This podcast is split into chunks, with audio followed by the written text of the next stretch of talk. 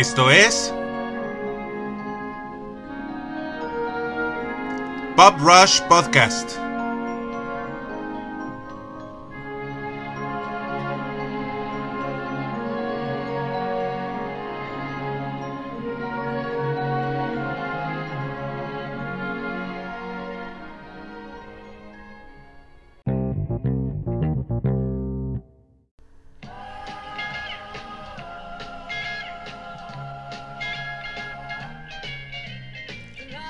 Pensando en cuál podría ser el primer especial navideño para este podcast, pasaron por mí muchas películas con espíritu festivo de estas fechas.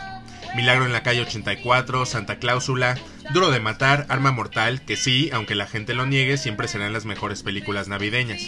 Hasta que finalmente llegué a la más obvia respuesta. La película protagonizada por el niño que todos amamos, incluyendo a Michael Jackson. Bueno, no igual que Michael Jackson. El mismísimo Macaulay Culkin. Hola, ¿cómo están? Bienvenidos a Pop Rush, un podcast hecho por un nerd para nerds dedicado a hablar acerca de lo más friki de la cultura pop. Mi nombre es Jorge y yo voy a ser el que te lleve a través de los miles de que Joe Pesci pudo haber dicho en este filme, y de todo lo que quieres saber acerca de lo que más nos gusta de las películas clásicas y nuevas, las series más apasionantes, el coleccionismo, los cómics, las caricaturas y los animes que nos han marcado a lo largo de nuestra vida. En esta ocasión nos reunimos aquí para hablar acerca de un filme siempre imitado, pero nunca igualado, que desde que fue estrenado en 1990 han querido replicar su éxito con cuatro secuelas posteriores, solo que una con sus actores originales, y que incluso ha sido parodiado involuntariamente hasta por James Bond en Skyfall, y en últimas fechas por la última y remalísima película de Rambo Last Blood. En esta ocasión hablaremos de Home Stallone, digo Home Alone, o Mi Pobre Angelito.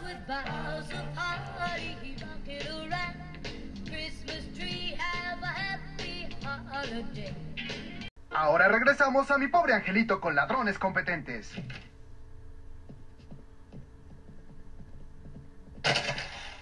Ten cuidado, hay autos de juguete en el piso. Gracias. Es extraño, ¿verdad? Sí, la perilla de la puerta estaba muy caliente, por eso la solté en lugar de sujetarla. Y hay hielo en todas las escaleras del sótano, así que será mejor que no bajemos. Solo para que lo sepan, tengo una tarántula. Bien, ahora ya no hay testigos.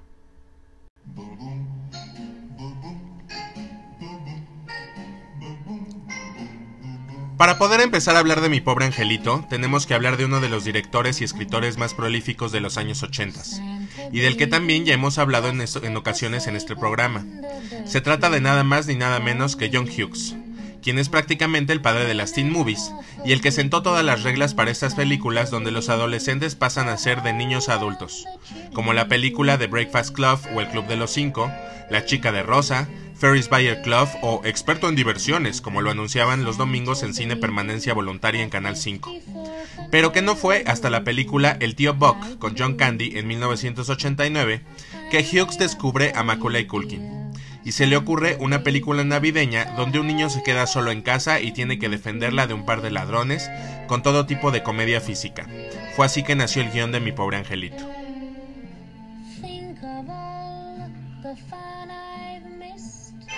But what we found out is that each one of us is a brain and an athlete And a basket case. A princess. and a criminal. Does that answer your question? Sincerely yours, The Breakfast Club.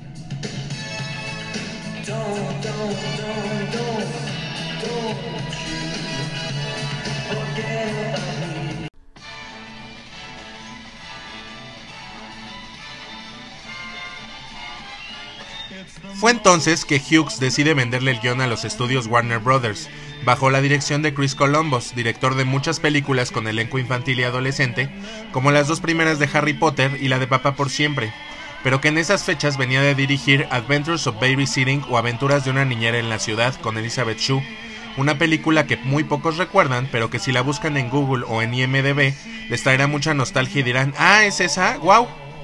En fin, Hughes le vende la película a Warner como un filme de bajo presupuesto que generaría ganancia en fechas navideñas, sin la necesidad de invertir demasiado.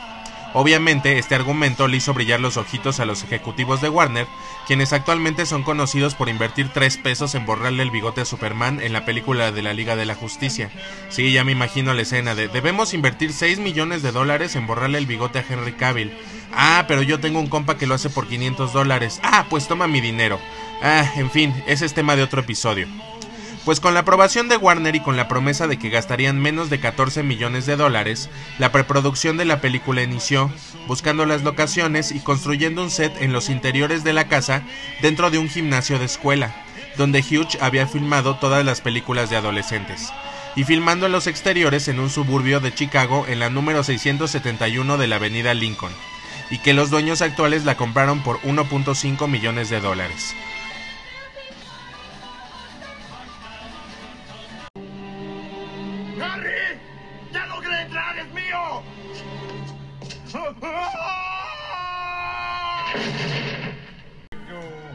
Para el cast, obviamente como Kevin estaba Culkin, John Hurt y Katherine O'Hara como sus padres, Robert De Niro y Danny DeVito audicionaron como Harry, pero quien finalmente se quedó con el papel fue Joe Pesci, lo cual fue bueno ya que De Niro hubiera matado a Kevin sin parpadear y no hubiera habido película.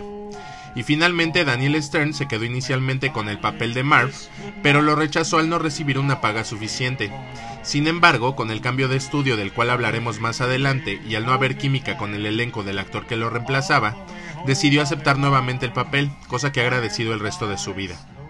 Y al ser una película escrita por Hughes, obviamente tendría que haber al menos un papel pequeño para John Candy, quien se dice que cobró menos que un técnico de producción, y si es que tienes menos años que la película, déjame decirte que John Candy es el gordito bonachón que es líder de la banda de polka y quien ayuda a la mamá de Kevin a llegar a su casa y que prácticamente se dice que improvisó el 90% de sus diálogos. Era muy famoso en la década de los 80s y principios de los 90s.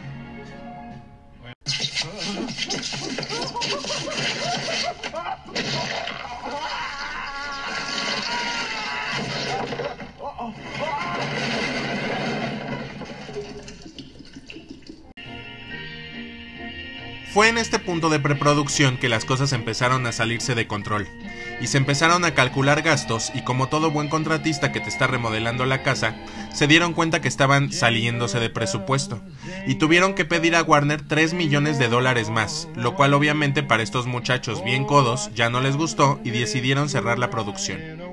Sin embargo, tanto Hughes como Columbus tenían un plan y ya habían hablado con los ejecutivos de Fox a quienes les había encantado el guion y les dijeron que si Warner decidía cancelarlos, ellos salvarían a la película, siendo retomada la producción apenas 24 horas después de cancelada. Fue así como Fox invirtió solo 17 millones de dólares para una película que generaría 500. Bien Warner, bien.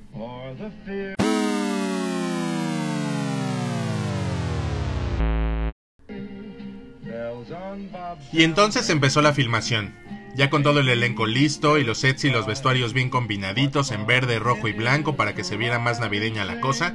Y aquí es donde viene la parte padrísima de cada episodio, las curiosidades que usted no sabía y por las que no se atrevía a preguntar. Así que comenzamos.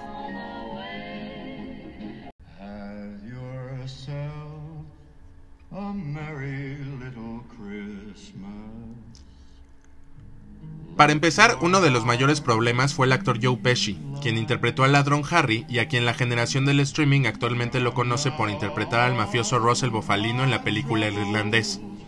Pues este, como todo buen actor de películas de Scorsese, no paraba de decir la palabra con F en todas las escenas, y al ser una película para niños, pues no quedaban. Y Columbus le sugirió cambiar esa palabra por la palabra fridge para suavizar las groserías. Además, tanto Pesci como Stern se habían puesto de acuerdo en actuar de manera exagerada, ya que consideraban que la película no tendría éxito, cosa que le salió el tiro por la culata, ya que esa actuación le dio el sello final para hacerla una película redonda. Obviamente todas las escenas de comedia donde todos los personajes salían lastimados eran actuadas por dobles de riesgo, tanto para los ladrones como para el personaje de Kevin, que era interpretado por un doble adulto de la misma estatura que Culkin. De hecho, se dice que esta película fue un parteaguas para revalorar a los dobles de riesgo de ese momento en adelante.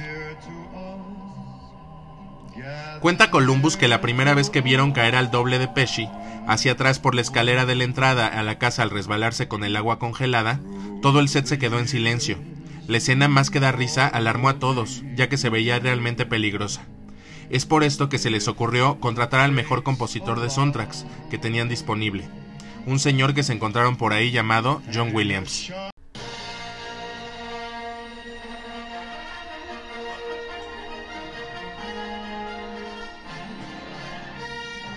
No, pues cómo no iban a cambiar las escenas de riesgo con semejante compositor, ¿verdad? Pues nada más necesitaron empatar la escena con la música para que automáticamente todos cayeran muertos de risa y continuar con la filmación.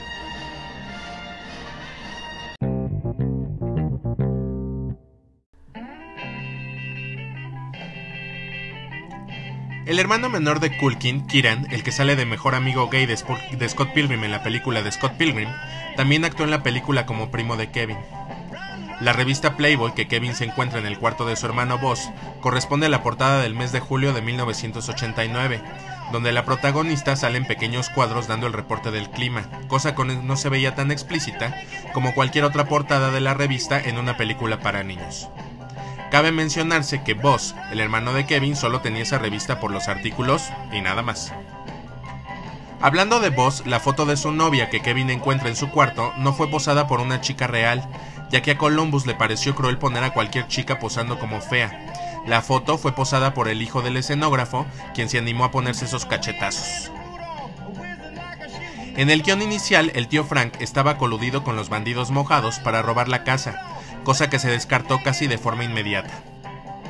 Y finalmente existen varios familiares de Columbus haciendo cameos en escenas.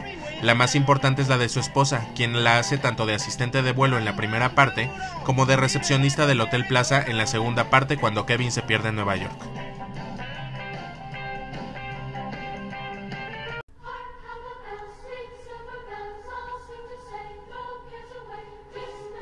Hablando de la segunda parte, el payaso inflable que está en la regadera cuando entra el gerente del hotel interpretado por Tim Curry, es una clara referencia al payaso Pennywise también interpretado por Curry en la, miniserie de los noventas. Por cierto, el cameo del simpatiquísimo Donald Trump en el Hotel Plaza fue exigencia de el ahora presidente de Estados Unidos, ya que era dueño del hotel en ese tiempo.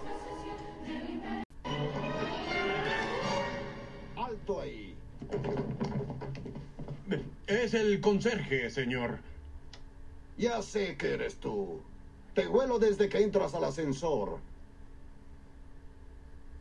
Estuviste aquí anoche también, ¿no? Ah, sí, señor. Ah, estuve aquí. Estuviste aquí y besuqueándote con mi hermano. Bueno, señor, eh, comete un error. No me digas. Te besuqueas con todo el mundo.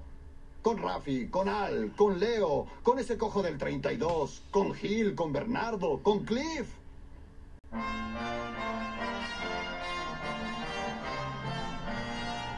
La escena donde los bandidos mojados casi atropellan a Kevin fue grabada en reversa para evitar riesgos, es decir, hicieron caminar tanto a la camioneta como a Culkin en reversa partiendo del punto donde Kevin está frente nariz a nariz con el logo de Dodge. La pizzería Little Nero's es un claro homenaje a la pizzería Little Caesars, la tercera cadena más grande de pizzerías en Estados Unidos. La figura de cartón de Michael Jordan que baila en la ventana fue sugerencia de Macaulay Culkin, ya que era su jugador de básquetbol favorito de todos, de todos los tiempos y absolutamente todos. O sea, LeBron que los adornos de Navidad que Mark pisa al entrar descalzo por la ventana estaban hechos de azúcar. Aún así, Daniel Stern utilizó unas plantillas que si te fijas se alcanzan a ver en la escena. Al igual que en varias escenas, también se alcanzan a ver de forma muy sutil las caras de los dobles de riesgo de los que hablábamos anteriormente. La escena de la tarántula en la cara de Marv cuenta la leyenda que el grito fue actuado en silencio mientras que el sonido fue agregado en postproducción, cosa que fue posteriormente desmentida por el actor, o sea que tanto el grito como la tarántula fueron bien reales. Y ya para terminar con los ladrones, Joe Pesci se mantuvo alejado de Culkin durante casi toda la producción, a sugerencia de Columbus, para que Culkin lo sintiera como malvado y, y, tuviera miedo en el momento de actuar juntos. Por cierto, en la escena donde le muerde el dedo a Kevin fue real. Culkin mostró la cicatriz que le dejó la mordida de Pesci en una entrevista posterior. No, pues con razón ser amigo de Michael Jackson, pues ya le valió. Voy a darte hasta la cuenta de 10 para que saques tu feo, cobarde e inútil rostro de mi propiedad antes de que te llenen los intestinos de plomo. Está bien, Johnny, disculpa. Me voy. Uno,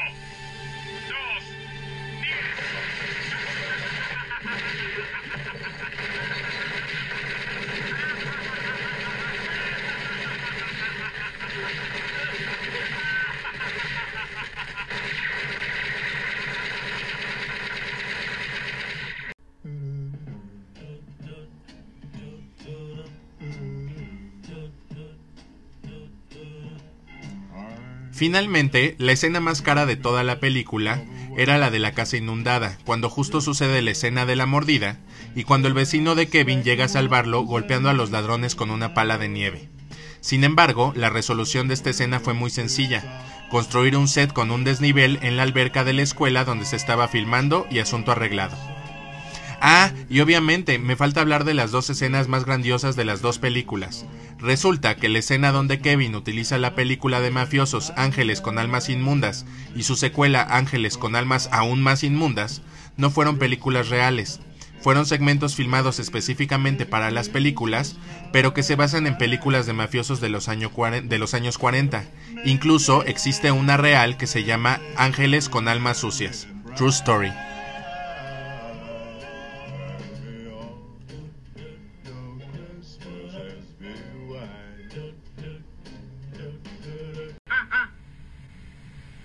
El cambio animal.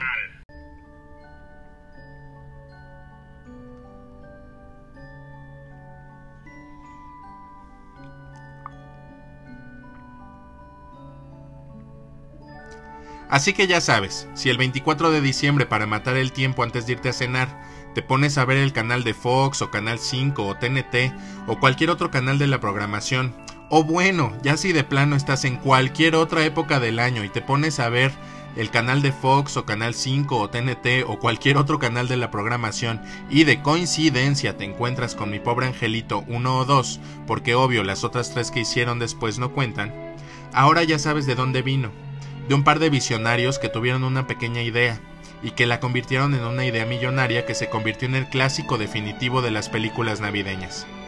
Mi nombre es Jorge y por mi parte los espero la próxima ocasión, donde seguiremos hablando de los mejores temas de interés sobre cultura pop.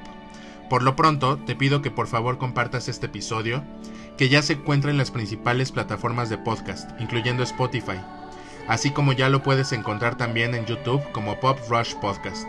Y te pido que me sigas en Instagram en pop-rush-podcast. Esto fue Pop Rush y no me queda más que desearte una feliz Navidad, inmundo animal.